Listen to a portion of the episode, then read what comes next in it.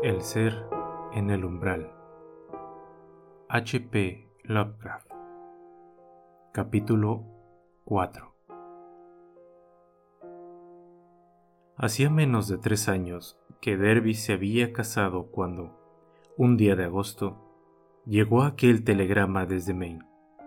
No lo había visto desde hacía dos meses, pero había oído decir que estaba afuera en viaje de negocios.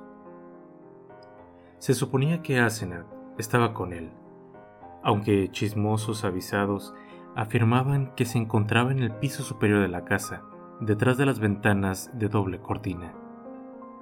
Habían observado las compras que hacían los criados. Fue entonces cuando el alguacil de la ciudad de Chesuncook telegrafió acerca del lastimoso demente que había salido tambaleando de los bosques barbotando fantasías delirantes y pidiendo protección. Se trataba de Edward, y apenas había sido capaz de recordar su propio nombre, así como el mío y mi dirección. Jason Cook se encuentra cerca del cinturón selvático más salvaje, profundo e inexplorado de Maine, y me llevó todo un día de febril traqueteo y a través de paisajes fantásticos y prohibidos llegar hasta ahí en coche. Encontré a Derby en el sótano de una granja lugareña, oscilando entre el frenesí y la apatía. Me reconoció enseguida y comenzó a soltar un torrente de palabras sin sentido y apenas coherentes. Dan, por el amor de Dios, el pozo de los Shogots. Bajando los seis mil escalones, la abominación de las abominaciones. No quería que ella se apoderase de mí, pero luego me encontré ahí. Ya, Shu, Nigurat. La forma se alzó desde el altar y había otros quinientos que aullaban. El ser encapuchado balaba Kamok, Kamok. Ese era el nombre secreto de Efraín en el aquelarre. Yo estaba ahí, aunque ella me había prometido que no se apoderaría de mí. Un minuto antes yo estaba encerrado en la biblioteca, y luego estaba ahí, en el lugar al que ella había ido con mi cuerpo. En el asiento de la suprema blasfemia, el pozo impío donde comienza el país oscuro y el guardián protege la puerta, vi un Shogot. Cambiaba de forma. Yo no podía estar ahí, no debía estar ahí. La mataré si vuelve a enviarme alguna vez. Mataré a ese ser. Ella, él, eso. Lo mataré. Lo mataré con mis propias manos. Me costó una hora apaciguarlo, aunque al final se aquietó. Al día siguiente compré ropas decentes en el pueblo y nos volvimos a Arkham. Había desaparecido aquel frenesí histérico y estaba más bien inclinado a callar, aunque comenzó a musitar de forma críptica cuando el coche pasó a través de Augusta, ya que la visión de aquella ciudad despertó en él desagradables recuerdos. Estaba claro que no quería volver a casa, y habida cuenta de los fantásticos delirios que parecía tener acerca de su mujer, delirios debidos, sin duda, a una ordalía hipnótica real a la que había sido sometido, pensé que sería mejor que no lo hiciese. Decidí que lo más oportuno sería que se quedase conmigo durante un tiempo, y no me importó lo que eso pudiera desagradar a Asenath. Más tarde, le ayudaría con los trámites de divorcio, ya que estaba claro que había factores mentales que hacían suicida para él tal matrimonio. Cuando llegamos a campo abierto, Derby dejó de musitar y lo dejé dando cabezadas y dormitando en su asiento mientras yo conducía. Durante nuestro pasaje al crepúsculo por Portland, retomó su musitar, más inteligible esta vez, y al prestarle atención, capté un flujo de completas locuras acerca de Asenath. Era patente lo mucho que ella había afectado a los nervios de Edward ya que había urdido una trama completa de alucinaciones acerca de ella. Lo que acababa de sucederle murmuró de manera furtiva, era solo el último eslabón de una larga serie. Se estaba apoderando de él y sabía que, algún día, no lo dejaría ya. Incluso en aquellos momentos, tal vez solo abandonaba su cuerpo cuando no le quedaba más remedio, ya que aún no podía poseerlo de manera indefinida. Se apoderaba una y otra vez de su envoltura carnal e iba a indescriptibles lugares para ejecutar ritos inenarrables. Y lo dejaba a él, en el cuerpo de ella, encerrado en el piso de arriba. Pero, a veces, no era capaz de mantener esa situación y él se descubría, de repente, dentro de su cuerpo de nuevo, en algún lugar remoto, horrible y quizá desconocido. Con frecuencia se veía abandonado donde quiera que despertase. En ocasiones tenía que volver a casa desde tremendas distancias, buscándose a alguien que condujese el coche. Lo peor de todo era que cada vez ella se quedaba más y más tiempo en su cuerpo. Deseaba ser un hombre, ser completamente humana, y por eso se apoderaba de él se había percatado de la mezcla entre cerebro privilegiado y débil voluntad que había en él. Algún día se haría por completo con el control y desaparecería con su cuerpo, y lo dejaría abandonado en esa casa femenina que no era siquiera humana por completo. Sí, él sabía ahora lo que pasaba con la sangre de Innsmouth. Había tenido tratos con seres procedentes del mar, era algo horrible. Y el viejo Efraín.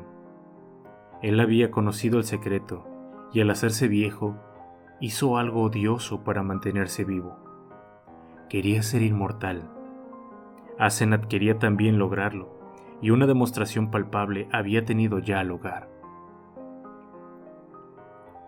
Mientras Derby murmuraba, me volví a mirarlo con mayor detenimiento verificando esa impresión de cambio que ya había dado un anterior escrutinio. Paradójicamente, parecía en mejor forma de lo habitual, más duro, más desarrollado y sin esa traza de enfermiza blandura causada por sus hábitos indolentes. Era como si, realmente, hubiera estado activo y en ejercicio por primera vez en su regalada vida y supuse que la fuerza de voluntad de Asenat debía haberlo empujado hacia una actividad y alerta indeseadas. Pero, al mismo tiempo, su mente estaba en un estado lamentable, ya que farfullaba absurdas extravagancias sobre su esposa, sobre la magia negra, sobre el viejo Efraín, y sobre ciertas revelaciones que me convencían incluso a mí repetía nombres que reconocí gracias a antiguas ojeadas que les había dado a sus volúmenes prohibidos.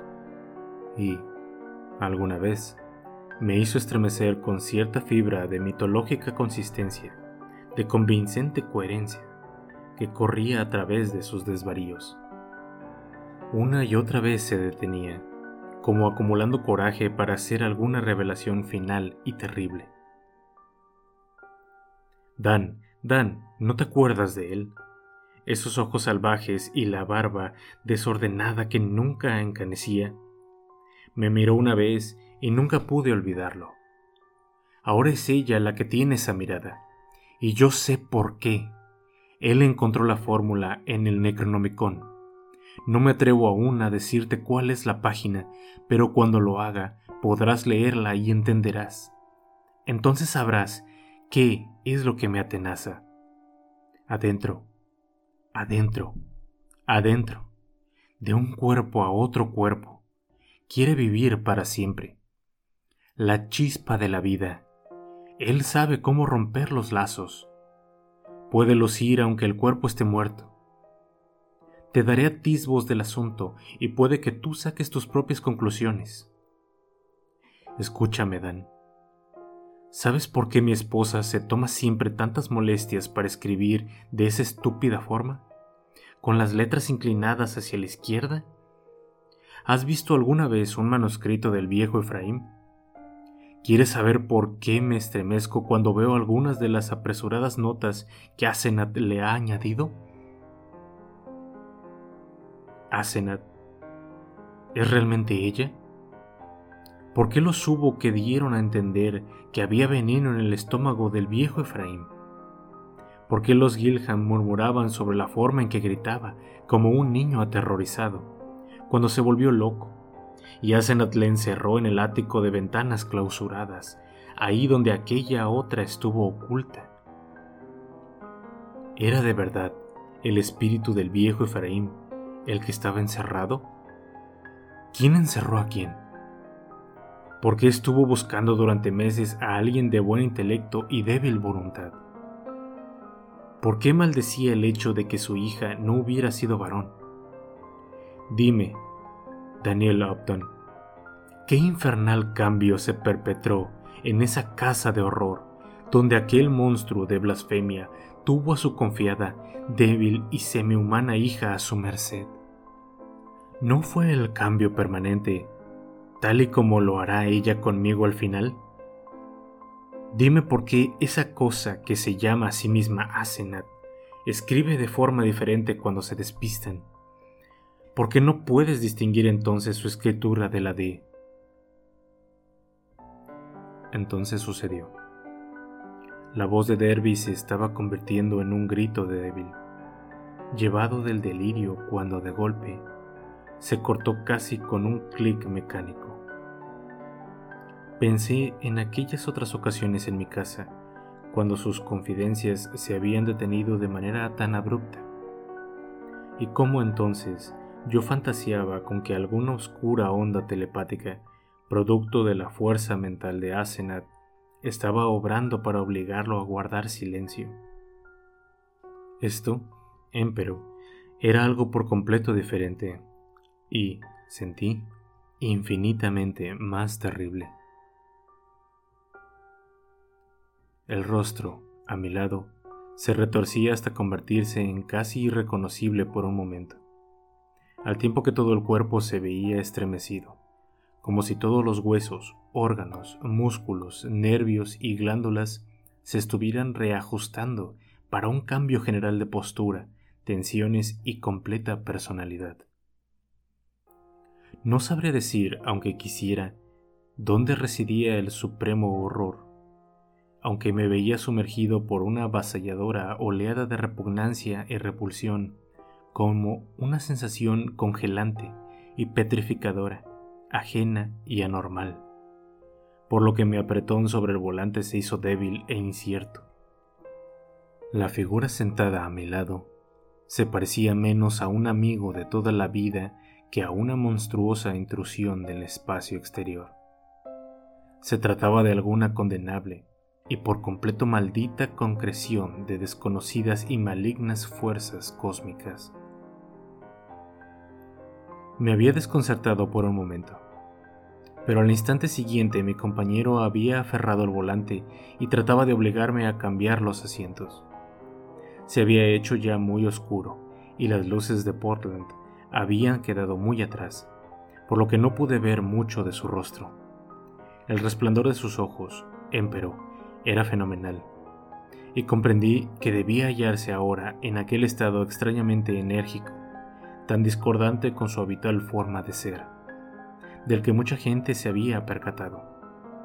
Parecía extraño e increíble que el apático Edward Derby, que nunca fue capaz de imponerse y que jamás aprendió a conducir, tratara de apabullarme y hacerse con el volante de mi propio coche. Pero era eso precisamente lo que estaba sucediendo. No habló durante algún tiempo, y sumido en aquel inexplicable horror, me alegré de que así fuese. Al resplandor de las luces de Bideford y Saco, vi cómo apretaba con firmeza la boca, y me estremecí ante el fulgor de sus ojos. La gente tenía razón. Se parecía condenadamente a su esposa y al viejo Efraín cuando se hallaba en ese estado. No me asombré de que tal cosa desagradase a la gente. Había, desde luego, algo antinatural y diabólico en todo ello, y sentí sobremanera un siniestro elemento debido a los estrambóticos desvaríos que había estado escuchando. Este hombre, al que toda la vida había conocido como Edward Pickman Derby, era un extraño, una intrusión, de alguna especie, procedente del negro abismo. No habló hasta que nos vimos en un oscuro tramo de carretera, y cuando lo hizo, su voz me resultó por completo desconocida. Era más profunda, firme y decidida de la que yo le conocía, y su acento y pronunciación estaban totalmente cambiados. Aunque recordaba de forma vaga, remota y bastante perturbadora a algo que no fui capaz de ubicar. Había, pensé, una traza de una ironía profunda y genuina en su timbre. No era la ironía ostentosa, desenvuelta y sin sentido, propia de los jóvenes sofisticados, que solía afectar a Derby, sino algo enervante, básico, penetrante y potencialmente maligno. Me pregunté cómo habría recuperado el control tan pronto, después de aquel ataque de balbuceos colmados de pánico. Espero que no tengas en cuenta el ataque que acabo de sufrir, Upton, me dijo. Ya sabes cómo están mis nervios y confío en que puedas perdonar cosas así. Te estoy enormemente agradecido, por supuesto, por venir a traerme a mi casa. Y también espero que seas capaz de olvidar cualquier loco desatino que haya podido estar diciéndote sobre mi mujer. Y sobre cualquier otra cosa en general. Esto es lo que pasa por absorberme en un campo como el mío. Mi filosofía está llena de conceptos extraños, y cuando la mente está agotada, cuece toda clase de espejismos. Me tomaré un descanso. Es muy probable que nos veamos durante algún tiempo, y no necesitarás echar la culpa a Asenat por ello. Este viaje ha sido un poco extraño, pero todo tiene una explicación muy sencilla hay ciertos restos indios en los bosques del norte, monolitos de piedra y cosas así, que tienen su importancia en el folclore y Asenad y yo los hemos estudiado a fondo. La búsqueda ha sido dura y creo que he perdido la cabeza. En cuanto esté en casa, enviaré a alguien a buscar el coche. Un mes de reposo me pondrá de nuevo a punto.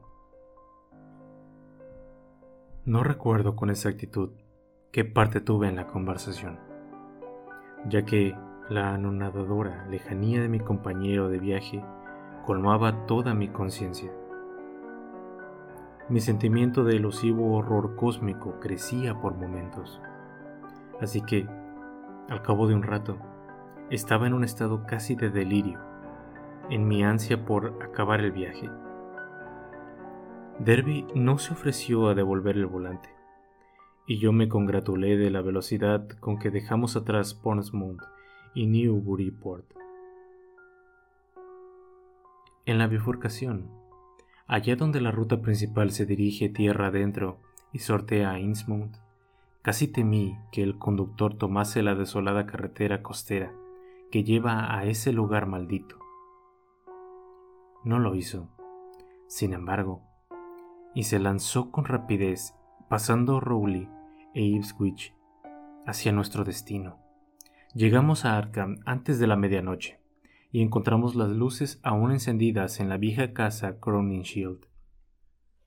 Derby dejó el coche con una apresurada repetición de gratitud, y yo conduje solo a casa, lleno de un curioso sentimiento de alivio.